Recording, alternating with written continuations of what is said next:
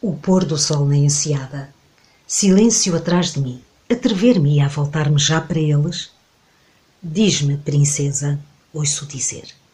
Estás contente por a névoa se estar a dissipar? Isso poderá trazer horrores a esta região, mas para nós dissipa-se mesmo a tempo. Estava a pensar, princesa, seria possível o nosso amor não ter ficado tão forte com o passar dos anos se a névoa não nos tivesse roubado as recordações, como fez? Talvez isso tenha permitido que velhas feridas sarassem.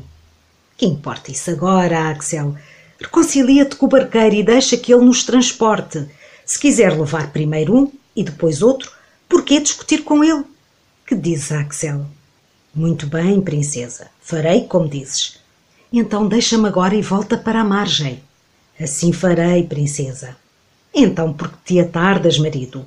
Julgas que os barqueiros nunca ficam impacientes? Muito bem, princesa, mas deixa-me abraçar-te mais uma vez. Estarão a abraçar-se agora, apesar de eu a ter deixado embrulhada como um bebê? Embora ele tenha de se ajoelhar, desenhando uma forma estranha no fundo duro do barco? Creio que sim. E enquanto o silêncio se mantém, não ouso voltar-me. O remo que tenho nos braços lançará uma sombra nesta água agitada? Quanto tempo mais terei de esperar? Por fim, ouço novamente as vozes deles. Falaremos mais na ilha, princesa. Combinada, Axel. Agora que a névoa se dissipou, teremos imenso de que falar. O barqueiro ainda está parado na água? Sim, princesa. Vou agora fazer as pazes com ele. Então adeus, Axel. Adeus, meu único e verdadeiro amor. Ouço-o aproximar-se pela água.